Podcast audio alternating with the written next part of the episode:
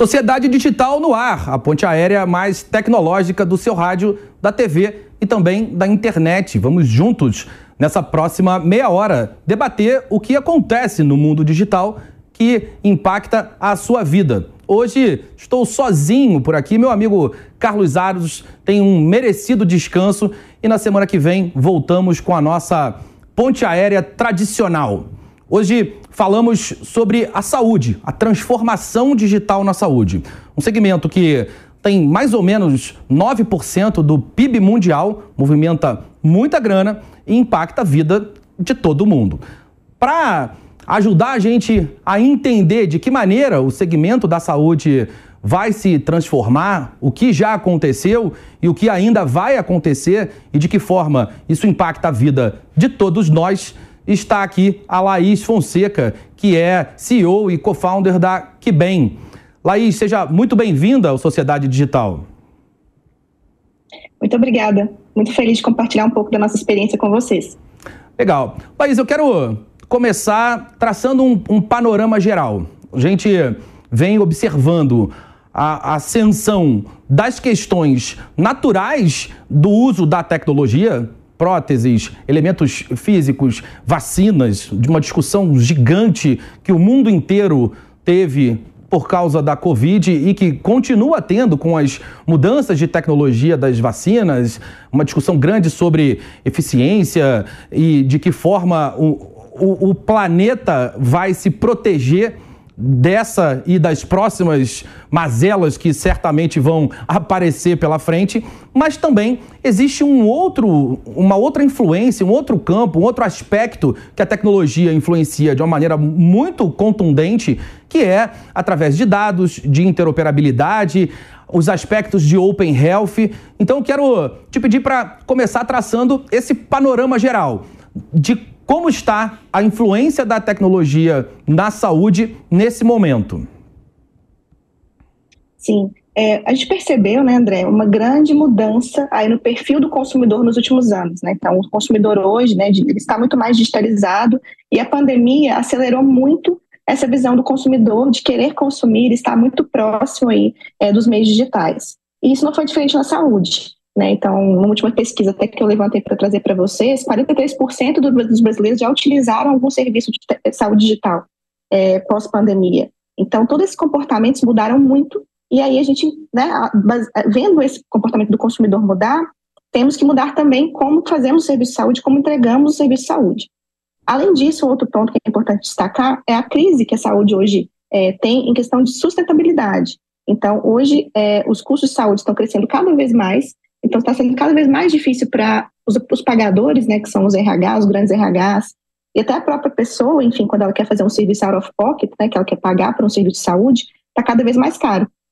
Então, a gente tem esse desafio é, de eficiência. Então, por que transformar de forma digital a saúde? Por que a gente tem que focar muito nisso a partir dessa próxima década? Seria porque a gente precisa gerar eficiência, porque é um setor extremamente importante para todos, todos nós, mas o setor que ainda é muito ineficiente. Então, diante da, da, dessa ineficiência, desse cenário de ineficiência, a gente tem algumas estratégias que podem ser utilizadas tanto em relação aos sistemas de saúde em si, que é, são complexos, enfim, que têm que ser é, organizados, quanto do próprio paciente. Então, eu queria falar desses dois paralelos para a gente poder começar a conversa. Quero falar um pouco do próprio sistema, né? Por que é tão difícil transformar a saúde? É, um, porque é um sistema que é muito regulado, então a gente tem várias regulações, então para fazer qualquer transformação, qualquer mudança, é importante estar em alinhamento com a regulação, é, principalmente a questão de dados, né, de privacidade, de segurança dessas informações. É, então, é um setor muito mais lento em adoção de tecnologia. E também é um setor mais conservador do que a média do mercado.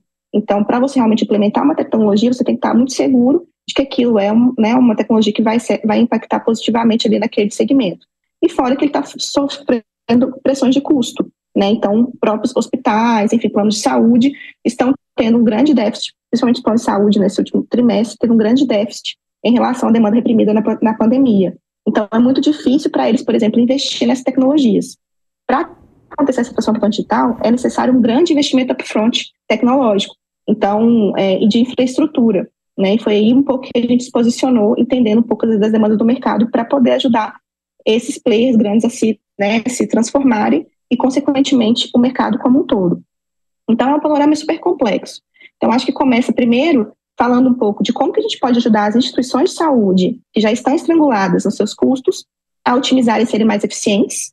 Então, através de entendimento dos seus processos, digitalização desses processos, informação desses processos de forma automatizada, que dependa cada vez menos aí do ser humano para imputar esse dado, né? Então, colocar todas essas informações nos prontuários e nos sistemas operacionais, conectar essas informações e dar informações mais próximas para os gestores, para que eles tenham uma facilidade de tomada de decisão near real time, que a gente chama, que é próximo da quando a decisão acontece.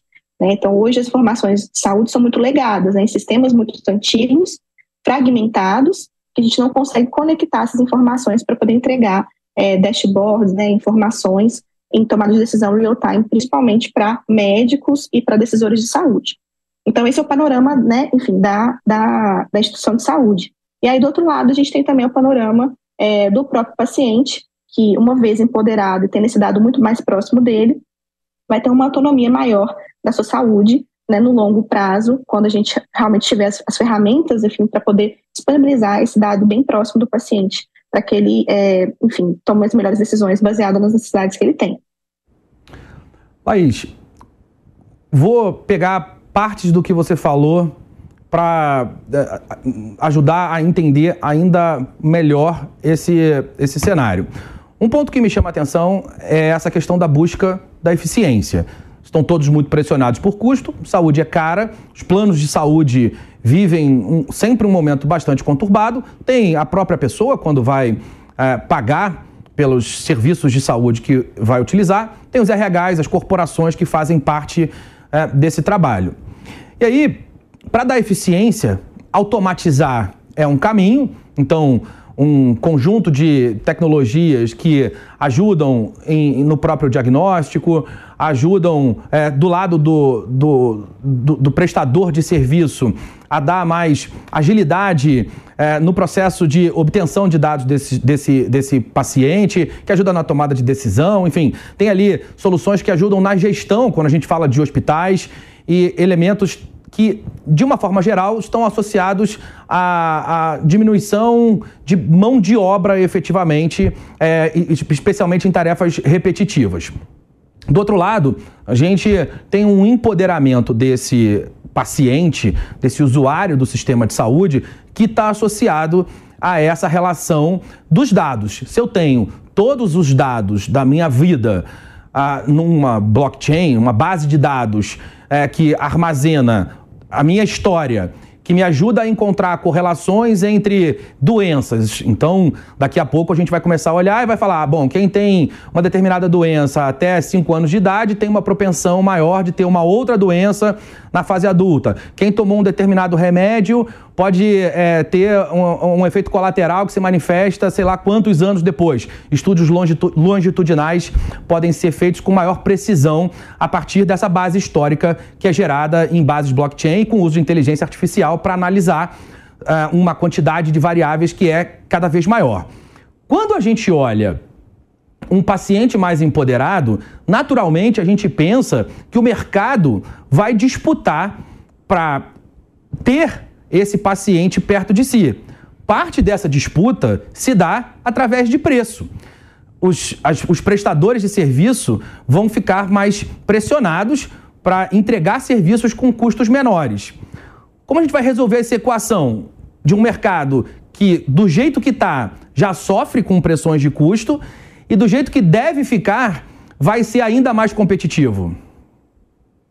Sim, a gente percebe, né, conversando com os nossos clientes, esse desafio, né, porque ainda esse modelo, a gente chama de modelo de remuneração, né, não existe modelo de remuneração ainda no mercado é, totalmente validados, por exemplo, por tipos de doença, que a gente entenda, por exemplo, os desfechos clínicos.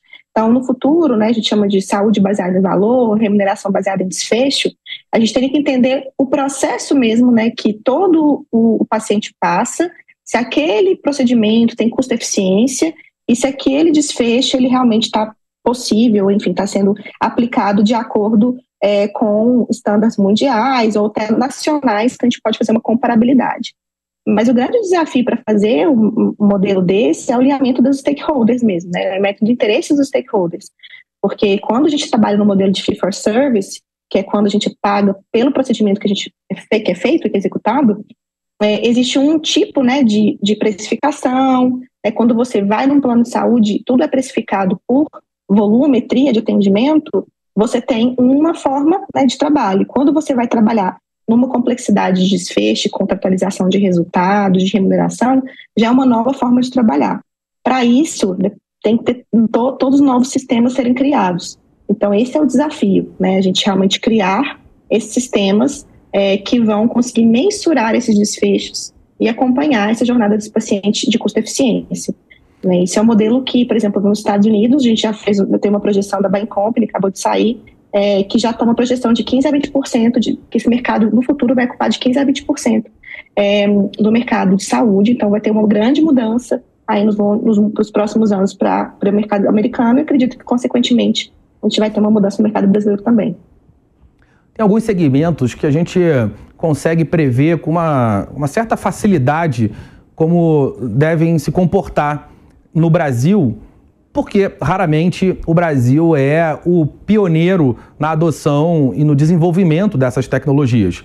Quando a gente olha no setor de uhum. software mais convencional, software para a indústria, para o mercado em geral, softwares de gestão, é, e esse segmento de tecnologia, vai olhar ali de 3 a 5 anos, no máximo, as, as empresas brasileiras devem atingir a plenitude de ondas que começaram nos Estados Unidos, majoritariamente, mas na Europa também. Foi assim é, durante os anos 90 e início dos anos 2000, a gente conseguia fazer isso com muita facilidade. Agora essas curvas têm encurtado um pouco, mas ainda assim dá para olhar. Quando a gente olha no, no, no B2C ali, a, a, população em geral adotando redes sociais, aí aqui o, o Brasil é quase pioneiro, fica na, na ponta de lança uh, da adoção de tecnologia no mundo. Quando a gente fala de saúde, como o Brasil está em relação ao restante do mundo? Uhum. A gente percebe assim que o Brasil, é, assim, eu até fiz a formação no MIT, fiz todo o meu benchmark no Global Health, estudando todos os modelos, enfim, que está acontecendo em vários locais, né, de vários países, China, Índia, é, Estados Unidos. Então, o Brasil ele é um país que ele é, né, a maioria da, da saúde é pública ainda, então, um grande impacto ainda é em saúde pública. A gente tem um pouco de saúde suplementar, né, 25% da população, mas em questão de valores, de custos, é quase que equivalente, é como se fosse meio a meio. Então, o que a gente gasta com 75% da população é, é mais ou menos o que a gente gasta com 25% da população no setor de saúde suplementar. Né? Então, assim, a gente sabe de todos os desafios né, que a gente tem para poder fazer isso acontecer, mas esse modelo é híbrido. Então, a realidade é muito diferente de acordo com cada perfil de modelo né, de, de usuário de plano de saúde, é, quanto do modelo SUS. Então, para algumas especialidades tudo mais, a gente vê né, o Brasil super avançado, é, com, enfim, na ponta, é, em relação a, principalmente através do SUS, de cobertura, tratamentos, então tem muitas coisas que estão bem avançadas. Em saúde suplementar, a gente tem algumas outras formas também do, do hall ANS, como que as coisas são cobertas, então tem algumas coisas também que é bem avançado.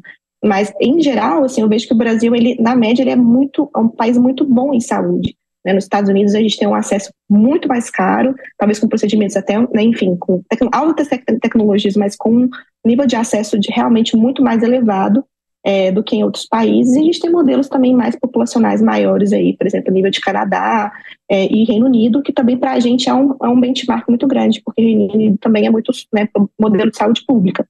Então, é, o que eu acredito que o Brasil, né, como eu fiz esse estudo e fui a fazer, aplicar a tecnologia no Brasil, e aí, quando eu organizei a empresa, a gente começou muito trabalhando na Quebem com navegação de saúde. O que, que significa isso? A gente pegar, entender o perfil do paciente, navegar, ajudar ele a estar no serviço certo, no nível de complexidade que ele precisa, no momento que ele precisa. É, foi assim que a gente começou a empresa nos Estados Unidos. Quando a gente veio para o Brasil, a gente percebeu que não era possível navegar de forma eficiente, porque os, os sistemas não estavam integrados, interoperados. Então, a gente deu um step back né? E agora a gente está trabalhando na estruturação desse ecossistema, né? conectando os dados para que a gente consiga navegar e ter esse, essa jornada do paciente é, toda integrada e centralizada. E também gente trabalhar, e aí a gente foi entendendo muito também a questão das contas médicas, né, a parte mais financeira do sistema. Então, existe toda uma regulação, né, uma parte financeira do sistema para sustentar todo esse processo. Que o Brasil também é bem avançado, né, não é um país que está ali atrás, ele realmente está bem avançado em relação a isso. Então, eu vejo o Brasil como um terreno fértil. Inclusive, quando eu brinco, né, que eu estava vendendo né, a nossa empresa fora do Brasil, eu tive que explicar como que o SUS funcionava, como é que saúde suplementar funcionava, e os investidores viram né, um grande potencial no nosso país, porque a gente realmente tem é, uma, essa estrutura híbrida, ela é muito é, boa, né, realmente positiva, para que a gente consiga testar, implementar, é, tanto em grandes populações quanto em populações mais menores, enfim, mais específicas das, dos RHs. Agora, quando a gente olha o SUS, dá para enxergar uma única maneira de operar e para traçar estratégias como se ele funcionasse da mesma forma no país inteiro ou as diferenças econômicas das, das, diversas regiões do Brasil se refletem no SUS e as tecnologias vão precisar se adequar ao estágio de desenvolvimento em que cada uma dessas regiões tem? É, acho que com certeza é a opção 2. Então a gente tem que realmente se adequar a cada região. É, o SUS tem alguns sistemas principais, enfim, que, de, de, né, que vocês faz, fazem todo o reporte da, da informação para o Ministério, mas a cultura local ela é essencial. Né, os, os, aparelhos locais, como que o fluxo de atendimento acontece em cada região. Inclusive agora a gente está com um projeto né, analisando uma região, enfim, específica de saúde, que é bem diferente de um outro que a gente fez enfim, numa outra região. Então a gente percebe que cada região tem o seu timing, tem o seu nível de atendimento, o seu modelo de atendimento. Isso varia por geografia, por CEP, na verdade, nem é por cidade. Então, por cada região, né, macro-região das cidades, realmente isso varia é, de forma contundente. Então, o acesso à saúde é muito diferente em cada região do país. E, Laís, ah, quando ah, a gente olha uma empresa que, que tem como objetivo agregar valor através dos dados, é necessário olhar também para as fontes desses dados. O sistema de saúde, como você bem disse, é bastante fragmentado. A gente certamente tem é, dados que ou não são íntegros ou que estão é, espalhados e há uma dificuldade de consolidação, ainda que estejam íntegros, mas estão separados. Enfim, tem um trabalho grande de peneirar, de extrair, transformar e dar carga para essa grande base de dados que vai dar origem à inteligência que a empresa vai gerar. Se a gente olhar para um outro setor, olhar para o setor financeiro aqui no Brasil, é, esse, esse movimento aconteceu ou começou um pouco mais cedo com a estruturação de Open Finance, o Banco Central ele, ele é, é bastante agressivo no bom sentido, no sentido de é, permitir o uso de tecnologias e o Brasil colhe os frutos do uso da tecnologia no setor financeiro há muito tempo, com a questão dos dados também tem sido assim. Quais têm sido esses desafios de vocês e como vocês têm resolvido essa questão? Uhum. O que, que acontece? Quando a gente entra num sistema, né, principalmente numa, né, no, pode ser num sistema público, numa prefeitura, enfim, no secretaria estadual ou no sistema privado, a gente primeiro que a gente faz é um que a gente chama de data quality. É tipo um estudo mesmo para entender a qualidade daquele dado. Então, se aquele campo está sendo preenchido com qualidade, porque isso pode mudar, como, como eu falei, né, de região, de treinamento, de cultura, enfim, tem é, cidades ou regiões que não preenchem esse dado com qualidade, tem cidades e regiões que preenchem esse dado com qualidade. Então, a gente faz essa análise de data quality antes de qualquer, é, enfim, extração mineração desse dado. A partir do momento que a gente entende esse nível de qualidade, a gente alinha com os gestores, olha, a partir deste ponto a gente consegue fazer uma versão 1 né, dessa base de dados. Sempre tem que imaginar que sempre é um trabalho incremental. Então, nunca a gente vai entregar um trabalho que ele é completo e uníssono. Né? Realmente é um trabalho de minerar, entender de onde a gente pode extrair informação. Às vezes a gente não consegue realmente com os sistemas que existem, com as questões que existem, realmente entregar nenhum insight, porque a qualidade do dado que entra é muito ruim. Então, o desafio que a gente tem hoje, na maioria dos sistemas que a gente entra, é de conscientização, principalmente dos médicos, que são os líderes normalmente que, né, que fazem esse preenchimento, ou gestores financeiros, que a gente trabalha tanto com dados clínicos quanto com dados financeiros, né? Então, de fato, colocar as informações adequadas é, e serem, de uma certa forma, incentivados através da liderança de fazerem isso. Então, a, com essa data quality já é um, um output, né? Realmente mostrar, olha, a gente vai conseguiria fazer uma análise mais aprofundada se você tivesse essas informações desses sistemas preenchidos com qualidade. A partir do momento que a gente tem isso, a gente consegue fazer os outputs, né, os, data objects, enfim, as, as estruturas de dados, a gente consiga, né, os cubos, vamos conseguir entregar as análises de acordo com cada perfil. Mas é uma coisa muito individual e hoje eu vejo no Brasil, se a gente fosse colocar no nível de maturidade ali, a gente está bem abaixo, bem no começo da maturidade digital, de transformação digital. Então, é um trabalho ainda muito de cultura, liderança, é, estruturação e para colher o fruto daqui um, um tempo. Então, a gente percebe muito nesse sentido. Mas você mencionou o MIT e, naturalmente, por estar ali fisicamente, MIT é muito perto de um grande hub, um grande ecossistema de tecnologia na área biomédica, que é, que é Boston. Boston tem Sim. inúmeras empresas de tecnologia, mas também de devices.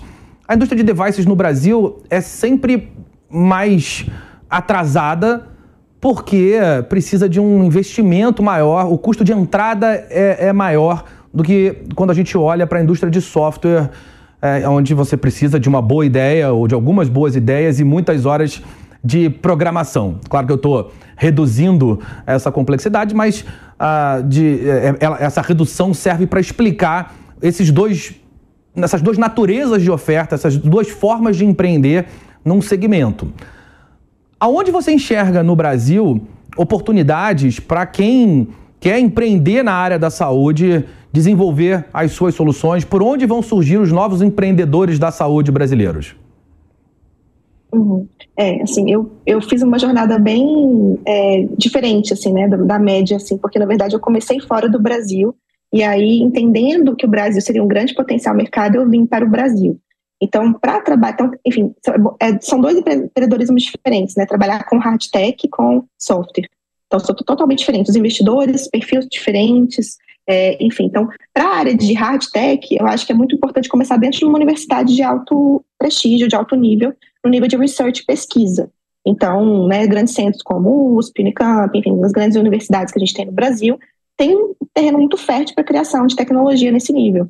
No entanto, até grandes tecnologias que foram, de uma certa forma, criadas aqui no Brasil, é, é muito importante acelerar ou fazer uma incubação fora, em, né, fazendo um exchange, fazendo né, uma, um trabalho como instituição fora, porque também dá um suporte é, maior ali para esse empreendedor com, vezes, professores que já desenvolveram a tecnologia que foi para o mercado. Né? Então, assim, a gente trabalhou, enfim, diretamente com um dos professores, que é o Bob Langer, que ele é um dos maiores pesquisadores, que de uma certa forma no MIT criou grandes tecnologias que foram biotecnologias, que foram para o mercado, inclusive é um cofundador né, da Moderna, né, da vacina e tudo mais de RNA. Então, assim, esses grandes é, biotecnologia, né, é importante ter parceiros internacionais, cooperações internacionais, é, para que a gente consiga, de fato, levar, enfim, a nível mundial, uma descoberta, uma coisa que vai gerar um impacto aí mundial. Porque até, que, até porque essa tecnologia, no nível do Brasil, ela talvez não teria tanta escala, né? É importante também escalar, enfim, para outros é, mercados de forma mundial. Então, eu, né, se fosse fazer, como eu fiz, na verdade, faria Brasil barra exterior, né, biotech, sempre com essa parceria, né, nem que seja com um professor de fora. Agora, na parte de, software, aí já é uma coisa mais ampla. Então, assim, é mais fácil levantar capital, desenvolver tudo mais fora do Brasil, mas o investidor de saúde do brasileiro são poucos, né, são poucos que realmente têm domina, entende o segmento de saúde e é muito específico. Então, é, você tem que realmente fazer rede de relacionamentos, foi uma coisa que eu né, demorei a construir, estou né, construindo agora, depois de três anos já voltando para o Brasil, que a gente constrói uma rede de relacionamentos para conseguir, de fato, entregar para o cliente de saúde brasileiro uma solução diferenciada que atenda a ele. Então, eu percebo que é muito específico. Eu lembro que eu tive mentores né, de grandes empresas americanas que queriam entrar no Brasil e não conseguiam, é, porque não tinham, de fato, criado essa conexão né, com os líderes tomadores de decisão para entender as necessidades deles e, e, atuar de forma mais local. Então, no Brasil ainda eu vejo que é importante é, ter essa, essa base né, no Brasil para que, de fato, você consiga entregar para o setor de saúde brasileiro uma solução adequada. Bom, para a gente fechar, a gente tem poucos minutinhos ainda para acabar. É, agora eu quero ouvir do usuário de saúde. O que o usuário de saúde pode esperar de inovação, de diferente para o seu atendimento, para melhorar a sua qualidade de vida nos próximos anos? É, o usuário de saúde, eu acho que ele tem que ser uma pessoa cada vez mais bem informada de si, né, da sua própria seus dados, da sua, da sua qualidade de vida. Então, acho que ele tem que cada vez mais estar focado em melhorar é, e ter esse dado mais próximo de si. Então, com a LGPD, enfim, com essas leis de proteção de dados, ele já é, é já tem o direito né, de pedir esse dado para os sistemas, né, para as empresas que ele está, para que esse dado seja concentrado na sua mão. É, no entanto, como ele não tem ainda uma estrutura de, né, de benefícios ou vantagens, não tem um modelo de negócio que faça com que ele tenha esse dado perto da ponta com ele, ele não solicita. Então, assim, o que eu vejo, né, assim, do futuro, né, do Open Health é que seja uma transformação que vem do usuário para o sistema. Porque, como o sistema está muito estrangulado, esperar que o sistema dê esse dado de bom grado para o usuário é muito difícil isso acontecer é, se não tiver ou uma regulamentação de cima para baixo ali, né, governamental, que vai obrigar esses sistemas a fazerem, ou o usuário, de uma certa forma, se empoderar e buscar isso, né, porque ele tem esse direito é, de ter esse dado centralizado ali na mão dele. Então, eu vejo no futuro, onde o usuário ele é dono desse dado, esse dado está na mão desse usuário e ele transita com esse dado né, nos sistemas e de uma, uma forma que né, acompanhe a sua saúde cada vez mais próximo e alinhe seu interesse é, com né, os seus prestadores, enfim, com as pessoas que de confiança é, dele. Então, acho que esse seria o futuro. Hoje a gente ainda é muito passivo em saúde, né? A gente espera que o médico resolva para a gente, a gente espera que o sistema resolva para a gente. Mas eu acho que cada vez mais a gente tem que se conscientizar, né, que isso está na nossa mão. E eu vejo isso em casos práticos, tá, André? Tipo, né, pessoas do nosso, nosso próprio time, né, com familiares com câncer, é, com enfim, doenças críticas. É, se essa pessoa não atua como um navegador, a gente fala, né, aquela pessoa que atua, que apoia e que centraliza, que dê suporte, você não consegue celeridade. Você fica numa fila, você espera, é, pode ser usuário de saúde privada, saúde pública, em todos os lugares. Você espera muito e às vezes a saúde não pode esperar. Então, acho que esse é o grande né, recado que eu queria passar para todo mundo como paciente, eu também sou paciente, né? Empodere-se dos seus dados, né? Você tem esse direito, né? Peça, tenha a coisa cada vez mais próximo, porque essa saúde ela tem que ser, né, empoder... o paciente tem que ser empoderado, ele realmente tem que ter esse dado na mão dele. Quero agradecer demais a Laís Fonseca, que é CEO e co-founder da Bem. E semana que vem a gente volta para discutir os impactos da tecnologia na sociedade. Semana que vem, o time completo e a ponte aérea desenhada como sempre. Muito bom ter todos por aqui. Semana que vem a gente se encontra. Tchau, tchau.